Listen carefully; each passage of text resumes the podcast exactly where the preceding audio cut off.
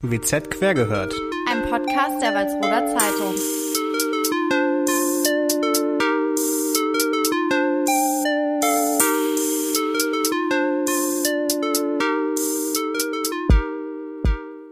Hallo und herzlich willkommen zu einer neuen Folge von WZ quergehört.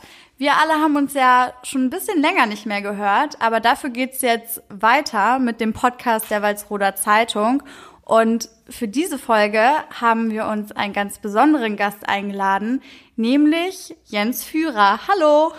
Hallo, ich grüße euch.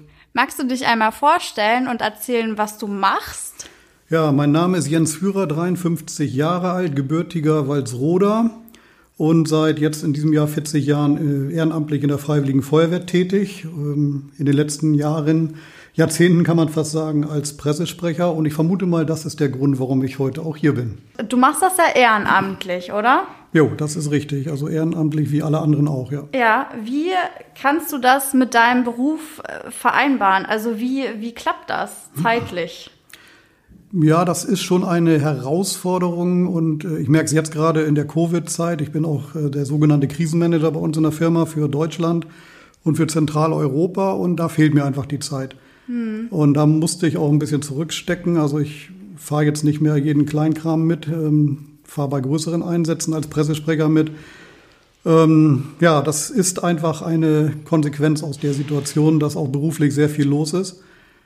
Ähm, aber gut, ich habe einen Arbeitgeber, der steht voll dahinter, der unterstützt das. Das war früher, als ich in Falling-Bostel war, so. Das war in München so, als ich da war. Das war auch in, in oder ist in Bremen so, wo ich jetzt bin. Also die Arbeitgeberseite, die hilft mir da wirklich. Das heißt, ähm, wenn man bei der Arbeit ist und dann quasi ein Alarm kommt, dann sagen die auch, Jens, okay, du kannst, kannst fahren oder wie ist das so abgesprochen? Ja, meine Chefin sitzt in Zürich. Äh, von daher. die musst du dann nicht fragen. Die brauche ich nicht zu fragen. Also wenn ich es eben einteilen kann, wenn ich weiß, ich kann jetzt weg, dann fahre ich. Wenn ich weiß, ich kann nicht weg, dann fahre ich nicht. Ja. Ähm, und das klappt eben auch. Okay, super, aber Hut ab, dass du das alles so organisiert bekommst. Also, das sind ja eigentlich wirklich zwei, wie zwei vollwertige Berufe, würde ich sagen. Ähm, wie viel Zeit nimmst du dir denn für, für dieses Hobby, für diese Leidenschaft in der Woche? Kann man das irgendwie ähm, auf, also ausrechnen? Kannst du sagen, ja, so ungefähr zehn Stunden in der Woche braucht man schon oder? Also ich habe vor einigen Jahren aufgehört, mir die Zeiten aufzuschreiben. ähm, das hatten wir mal über zwei, drei Jahre lang gemacht, um einfach zu sehen, was steckt dahinter und auch die Kilometer aufgeschrieben, die man privat fährt. Äh, mittlerweile ist es immerhin so, dass die Stadt und auch die, die Kreisfeuerwehr eine geringe Aufwandsentschädigung zahlt, also dass man zumindest so ein bisschen seine, seine Kosten einen Teil decken kann, also mal Sprit oder telefonieren oder was auch immer da dann reinfällt.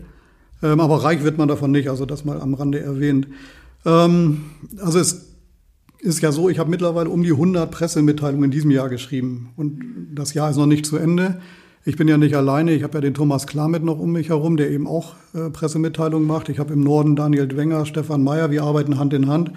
Wir haben Boris Krug, der sich um die ähm, Thematik Facebook kümmert. Wir haben den Kollegen Achim Kretschmer, der sich um die Thematik Internet kümmert. Also eigentlich ist man jeden Tag mehr oder weniger irgendwie zugange. Hm. Wenn man das zusammenrechnet, dann die Einsätze noch dazu. Hier in der Schwerpunktfeuerwehr, im Moment liegen wir, glaube ich, bei 132 oder 133 Einsätzen. Wird sich auf 150 aufsummieren zum Jahresende. Also im Prinzip kann man jeden Tag sich damit beschäftigen. Und das tue ich auch ziemlich häufig. Ja. Also wenn ich durch meinen Job jetzt mal an einem Einsatzort bin, dann frage ich mich immer, wie du das wirklich alles stemmen kannst, weil du bist auch irgendwie immer da und äh, mehrere Stunden, auch nachts trifft man dich mal bei einem Einsatz. Ähm, also auf jeden Fall schon mal Hut ab für dieses Engagement und dass du da wirklich auch bereit bist, äh, nachts aufzustehen und zu sagen, jo, ich fahre jetzt auf einen Einsatz und am nächsten Tag bin ich auch wieder auf der Arbeit. Also das äh, muss man auch erstmal können. Also total klasse, dass du und eben auch die ganzen anderen Leute in der Feuerwehr, das bist ja zum Glück nicht nur du alleine, sondern ihr seid ja ein riesengroßes Team, also dass ihr das alles so macht. Ähm, wie viele Leute seid ihr insgesamt in der, in der Feuerwehr jetzt in Walsrode aktuell? Das sind etwas über 70 Einsatzkräfte. Ähm, durch Covid haben sich ein paar auch abgemeldet, die sagen, sie können aus Vorerkrankungsgründen oder anderen Gründen jetzt nicht zum Einsatz kommen. Ähm, aber um die 70, dazu kommt dann eben die Altersgruppe, die natürlich im Moment leider gar keinen Dienst im Feuerwehrhaus machen darf. Mhm. Dann haben wir die Jugendfeuerwehr, die Kinderfeuerwehr, aber die dürfen im Moment leider auch wieder nichts machen. Und wir fahren eigentlich auch aktuell komplett runter, nur noch die Einsätze und ansonsten nur das absolut Notwendigste. Ähm, du hast es gerade angesprochen, ja, es sind auch die anderen. Also Feuerwehr ist ein Team. Jeder muss sich auf jeden Fall lassen können. Da spielt viel Vertrauen mit rein, Kameradschaft am Ende des Tages, wir riskieren unser Leben, unsere Gesundheit für den Bürger, für die Bürgerin. Und da muss man sich vertrauen können. Also die Feuerwehrleute gehen gemeinsam in gefährliche Situationen, ob das bei Bränden ist, ob das bei ähm, Gefahrgutunfällen ist. Da gibt es ja Beispiele genug, sieht man ja auch immer regelmäßig in den Medien. Und da ist wirklich Kameradschaft ein ganz großes Fund. Man muss sich vertrauen können, man muss hintereinander stehen. Und ähm, dazu gehört aber auch, dass man gemeinsam ich sag mal, feiert, privat was macht oder ähnliches, was leider durch Covid im Moment auch nicht möglich ist. Kannst du mir einmal ähm, erklären, wenn es losgeht und ihr auf einen Einsatz fahrt, also was dann genau deine Aufgaben sind? Also ähm, nehmen wir mal an, du bist irgendwie unterwegs, äh, der, der, habt ihr Pieper oder wie, wie genau, dein Pieper äh, geht und du weißt, okay, jetzt geht's los. Was machst du dann? Dann ist es im Prinzip egal, wo man ist, ob man jetzt äh, auf der Arbeit ist und es gerade eben geht und der Arbeitgeber dahinter steht oder ob es in der Stadt ist, man ist unterwegs oder beim Spazierengehen oder man liegt im Bett oder man sitzt im Garten oder was auch immer. In der Regel ist es dann so, dass der äh, Feuerwehrmann, Sammelbegriff, also weiblich wie auch männlich, dann den Weg zum Feuerwehrhaus sucht, den schnellstmöglichen.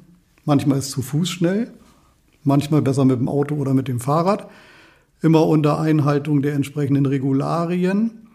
Ähm, man kommt ans Feuerwehrhaus, rüstet sich aus mit der sogenannten persönlichen Schutzausrüstung, also die Hose, die Stiefel, die Jacke, Helm. Wie lange dauert das, bis ihr euch angezogen habt? Also habt ihr schon mal die Zeit gestoppt von, vom Umziehen allein?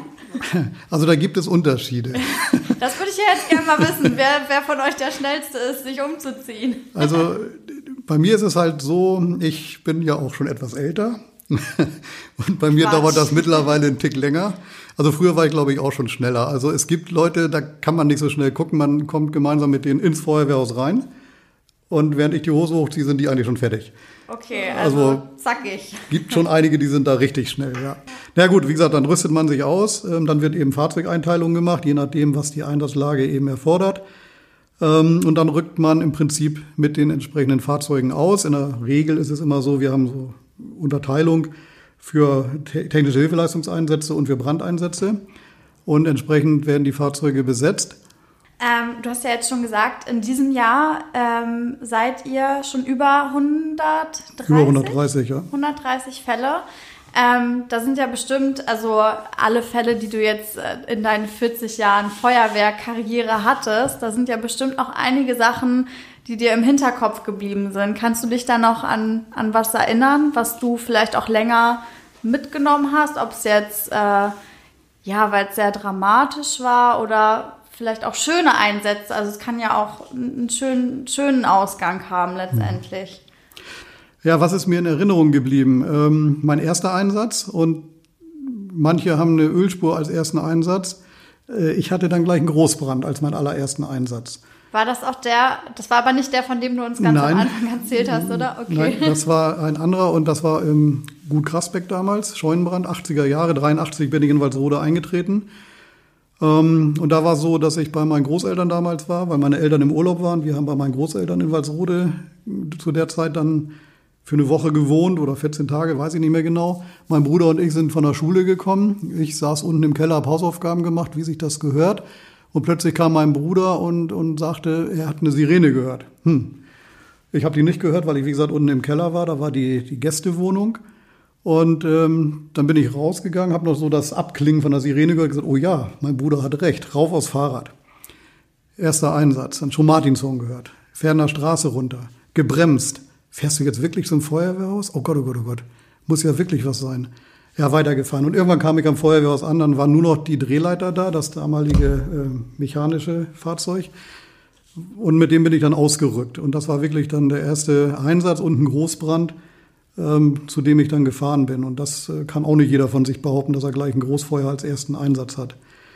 Ja, auch der erste tödliche Verkehrsunfall ist natürlich hängen geblieben. Das war Sindorfer Berg damals. Da ist eine Dame tödlich verunglückt, die ähm, gerade vorher hier in der Stadthalle war, hat sich ähm, meiner Erinnerung nach Schwanensee angeguckt. Es war glatt. Äh, es war so glatt, dass sogar, ich war beim Kumpel damals, wir sind zusammen alarmiert worden. Beim Rauslaufen ist der erstmal weggerutscht, weil es so ähm, glatt war. Es war alles total vereist. Also der ist mir in, in Erinnerung geblieben, der Einsatz. Mein erster Einsatz unter Atemschutz, was ich heute nicht mehr mache, aber damals war es so, ich habe gerade den Lehrgang gemacht, kam dann wieder Zimmerbrand bei einem Doktor, der damals am Nordsunderberg gewohnt hatte. Ja, dann bin ich dann als erstes äh, reingegangen mit dem Angriffstrupp. Das war mein erster Einsatz, ist mir auch in Erinnerung geblieben, weil ich mich dann nicht mit Ruhm bekleckert habe. Ähm, aber man lernt ja dazu, nicht? Und, äh, Wieso ist was schiefgelaufen, oder? Ja, also erstmal hatte ich einen Truppmann, der ist komischerweise plötzlich wieder rausgegangen. Dann war ich alleine da, was nicht so optimal ist, weil man geht ja immer zu zweit, manchmal ja. sogar zu dritt rein. Da war irgendwas nicht in Ordnung an seinem Gerät, er ist wieder raus, ich habe es nicht mitgekriegt. Und, und dann war es so, dass ähm, ich mich erstmal dran gewöhnen musste. Also ich hatte dann eben den Löschvorgang eingeleitet und dann kam dann äh, der Wasserdampf zurück und hat sich dann auf meiner Maske niedergeschlagen und plötzlich konnte ich nichts mehr sehen statt nun das Einfachste zu machen, was einem ja so einfallen könnte, nämlich einfach übers, äh, über die Maske zu wischen und man kann wieder gucken, ist mir dieser Gedanke gar nicht gekommen. Und ich konnte also irgendwie gar nichts sehen und dachte, es hört ja gar nicht mehr auf zu rauchen hier und zu qualmen. Naja, also war nicht so prall, aber ich habe, wie gesagt, dann noch ein paar Einsätze gefahren. Ähm, und da ist auch einer dabei, der ist mir auch in Erinnerung geblieben. Ich habe meine jetzige Frau damals kennengelernt, Mitte der 90er. Und es war dann die erste Nacht, dass sie dann bei mir zu Hause geblieben ist. Oh ganz romantisch. Ganz romantisch, ja, bis zu einem Moment, als dann ein lautes Piepen durchs äh, Zimmer ging und dann ist alarmiert worden zu einem Gebäudebrand mit Menschenleben in Gefahr. Aber das ist auch so das schlimmste Szenario, das man sich vorstellen kann, wenn man endlich die Frau, Traumfrau bei sich zu Hause hat und dann gerade dann geht der Pieper los, oder? Ja, das ist nicht so angenehm, aber ähm, es war wirklich so, ich bin dann weg, war auf dem Tanktischfahrzeug, war Angriffstrupp. Wir hatten dann den Auftrag bekommen, Menschenrettung durchzuführen. Ähm, also ich war dann weg und ich war auch lange weg, weil das war wirklich dann auch hier bei Letto in der Hannover Straße oder ehemals Letto ein größeres Feuer. Ähm, früh morgens kam meine Frau dann, also jetzige Frau, nochmal vorbeigefahren, geguckt, ob ich auch wirklich bei der Feuerwehr bin, was ich dann aber auch war. ähm, also das hat sie dann aber auch mit Humor genommen und sie ist heute noch da. Von daher denke ich mal alles gut. Aber das stelle ich mir auch so vor, wenn man bei der Feuerwehr ist und das schon so viele Jahre macht wie du und du lebst hier und du hast das, also eine Zeit lang warst du ja auch in München, aber die meiste Zeit warst du ja wirklich hier im Heidekreis unterwegs. Das ist ja eigentlich wirklich immer die größte Angst, dass jemandem was passiert, den man persönlich kennt oder ja, im schlimmsten Fall auch noch von der Familie. Also, dass, dass man das dann trotzdem macht und ja, also trotzdem so mutig ist, dann quasi diese Aufgabe zu erfüllen. Also das stelle ich mir wirklich äh, schwer vor. Ja, der Gedanke schwingt immer mal wieder mit. Oder ja, jetzt auch gerade meine Tochter hat äh, jetzt ihren Führerschein, ihr Auto, sie fährt jetzt alleine. Da denkt man schon als Vater ein bisschen anders darüber. Aber sie ist jetzt mittlerweile selber in der Feuerwehr, hat auch gerade ihren Lehrgang absolviert, hat ihren Funkmeldeempfänger bekommen und wartet darauf, dass jetzt der erste Einsatz kommt. Ich, ich meine, Sie haben ja mitbekommen, was ich alles äh, mitgemacht habe und das geht ja auch nicht spurlos an einem vorbei oder auch an der Familie nicht, wenn man nach Hause kommt von schweren Unfällen. Man redet drüber. Also ich hoffe, dass meine Kinder das verinnerlicht haben, mhm. wie schnell was passieren kann und dass sie wirklich aufpassen, äh, angefangen über Alkohol oder hochputschen lassen durch irgendwelche Freunde im Auto oder oder oder.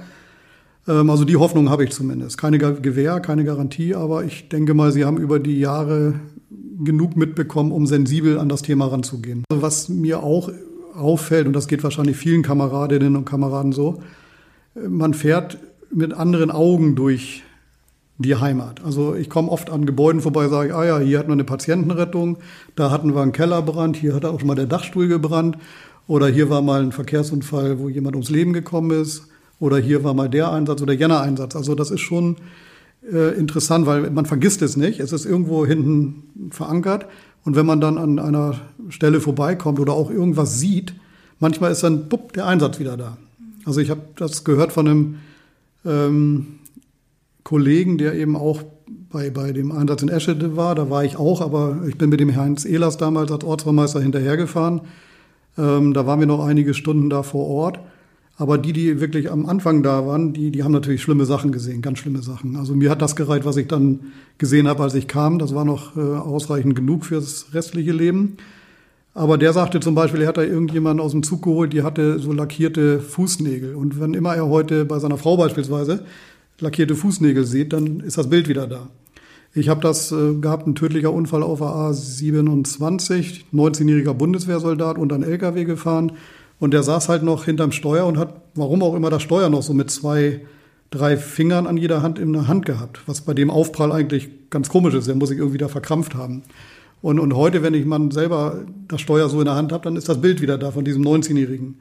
Also das sind schon komische Sachen, die einen da ähm, im, im Geiste erhalten bleiben, die man nicht steuern kann. Die sind dann einfach wieder da.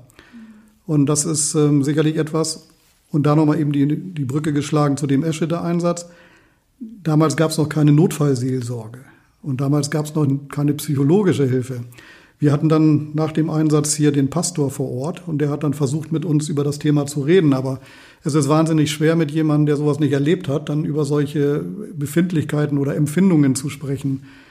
Und daraus hat sich dann aber nach Eschede wirklich diese Thematik äh, Interventionsteams, also Kriseninterventionsteams, Notfallseelsorge und dergleichen entwickelt so dass man heute echt die, die Möglichkeit hat, bei, bei belastenden Einsätzen Spezialisten anzufordern. Das haben wir in Walsrode auch schon ein paar Mal gehabt, andere Feuerwehren haben das auch schon gehabt, die dann kommen und mit den Einsatzkräften sprechen. Und oftmals sind das eben Fachleute. Beispielsweise das äh, Interventionsteam von der Johanniter Unfallhilfe. Die haben selber solche Sachen erlebt. Mit denen kann man ganz anders reden, als mit jemandem, der das noch nie erlebt hat.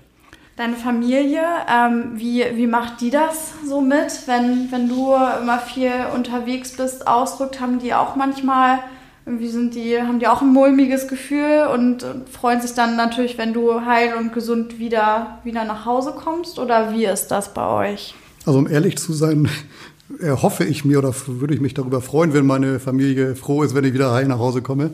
Nein, Spaß beiseite. Ähm, das ist manchmal für die daheimgebliebenen schlimmer als für die, die ausrücken, weil du rückst aus mit deinen Kameradinnen und Kameraden um dich rum und du bist da ja dann in dieser Situation eingebunden. Du denkst dann nicht weiter drüber nach, du funktionierst, du, du machst deinen Job. Aber die Frau oder wenn eben der Ehemann in dem Falle bei einer weiblichen Feuerwehrperson die bleiben zu Hause. Die wissen jetzt nur die Alarmmeldung im besten Falle und dann war's das. Die wissen mhm. nicht, wie schwer ist das, wie lange dauert das, was passiert. Und ich denke mal schon, das ist für die Familie eine Belastung und ist auch unangenehm. Aber ja, ich denke mal, da gewöhnen sich dann die Familienangehörigen auch dran. Genauso wie dich die Eltern damals dran gewöhnt hatten, dass plötzlich der Junior oder eben auch äh, bei einer weiblichen Person die Tochter so ein Hobby hat, weil das ist ja auch etwas, ähm, wo die Eltern sicherlich nachdenken und sagen, mein Kind geht freiwillig ein Risiko ein, muss denn das sein, kann er nicht irgendwas anderes machen. Wie ist das denn, wenn du so im Alltag unterwegs bist oder ihr in Einsätzen unterwegs seid, wie ist so das Feedback von, von den anderen Menschen, von den Mitmenschen? Also sind die, sind die dann dankbar, dass, dass ihr helft oder gibt es da auch irgendwie mal ja, ein bisschen Missverständnisse mit der Bevölkerung. Wie ist das? Sowohl als auch, wobei die positiven Aspekte natürlich überwiegen. Ja. Ähm, weil jeder natürlich froh ist, wenn jemand kommt und hilft. Und mal ist es der Rettungsdienst, mal ist es DLRG, mal ist es Feuerwehr. Ähm, aber es gibt auch Fälle, wo beispielsweise sich Menschen aufregen, beispielsweise, wir werden um 23.10 Uhr alarmiert, Keller unter Wasser. Hm. Hm. Gut, dann fährt man da hin und dann ist da eine Kellerfläche zwei Zentimeter unter Wasser.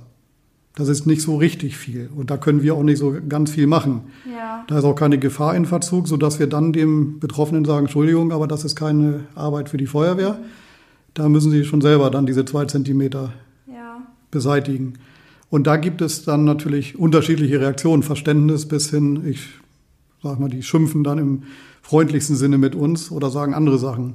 Dann gibt es auch ähm, Situationen, was ja leider auch ein bisschen zugenommen hat, diese Thematik, Angriffe von ähm, Menschen auf die Einsatzkräfte. Also ich habe es beispielsweise Silvester mal erlebt. Dürerring sollte im Balkon brennen. Wir sind hier durch die Stadt gefahren. Es war der 1. Januar früh morgens und dann hat man mit Böllern nach uns geworfen auf der, Anf auf der Anfahrt. Weiß ich nicht. Keine Warum machen Leute das? Keine Ahnung, hat es früher nicht gegeben. Mittlerweile scheint es so ein bisschen zuzunehmen. Genauso wie in Schwarmstedt die Kollegen mal Probleme hatten, die wurden dann mit Raketen beschossen. Dann gibt es mal wieder Menschen, die nicht einsichtig sind, weil eine Absperrung da ist und, und fahren dann einfach durch die Einsatzstelle, sind auch schon mal beim Feuerwehrkameraden über den Fuß gefahren. Passiert, ist nicht ah. akzeptabel und von daher finde ich es auch gut, dass die Gesetzgebung da jetzt strenger geworden ja. ist. Äh, weil wir sind ja genau wie alle anderen, auch Polizei, Rettungsdienst oder, oder, oder, da um zu helfen. Ja. Und dass wir dann dafür auch noch beschimpft werden oder im schlimmsten Fall verletzt werden, also dafür hat keiner Verständnis. Also nee. das, da bitte ich wirklich an alle, äh, nochmal den Appell richten zu dürfen, lasst das. Das ja. motiviert nicht gerade ehrenamtlich dann tätig zu sein. Ach, hoffentlich äh, bleiben das irgendwie unangenehme Ausnahmen und das häuft sich nicht mehr ganz so häufig. ähm, zum Glück gibt es aber ganz viele Leute, die die Feuerwehr unterstützen möchten. Wie, wie kann man das denn tun? Wie kann man ähm, bei euch Mitglied werden zum Beispiel? Und wenn man sagt, hey, ich finde die Arbeit toll, ich möchte auch, auch helfen. Was sind da die ersten Schritte? Wenn jetzt also jemand sagt, er möchte in die Einsatzabteilung, dann wäre der äh, normale Weg, sich eben bei dem zuständigen Ortsbrandmeister zu melden. In unserem Fall Stefan Wagner Thorsten Hellberg und, und Alfred Suhr, das sind ja die, die drei, die der Feuerwehr vorstehen. Ähm, gut, mit Covid ist im Moment ein bisschen schwierig. Normalerweise wäre es dann so alle 14 Tage donnerstags Dienst, dann würden die dann kommen, sich das mal angucken und äh, ein, zweimal Schnupperdienste machen und dann sagen, ja, das macht uns möglicherweise Spaß und sie würden eintreten. Wenn sie dann die Voraussetzungen haben, sie müssen halt äh, mindestens 16 sein. Ähm, Mittlerweile ist das Alter nach oben gesetzt, dass wir dann ausscheiden. Wir dürfen ja jetzt auch bis, ähm, ich glaube, 67 sogar in der Feuerwehr bleiben, wenn es gesundheitlich funktioniert. Ähm, Jugendfeuerwehr, Kinderfeuerwehr ist ähnlich, wobei ich jetzt gerade gehört habe, die Kinderfeuerwehr hat jetzt schon Warteliste, also da ist im Moment ein bisschen schwieriger ranzukommen. Jugendfeuerwehr, da ist mit Sicherheit noch der Florian Suhr happy, wenn er noch Interessenten bekommt, also ab 10 Jahren bis 16 Jahren. Ob männlich oder auch weiblich. Ähm, und ansonsten gibt es noch die Möglichkeit, wenn man sich eben nicht aktiv einbringen will, kann man entweder als äh, förderndes Mitglied in der Feuerwehr sein, einen gewissen Obolus entrichten.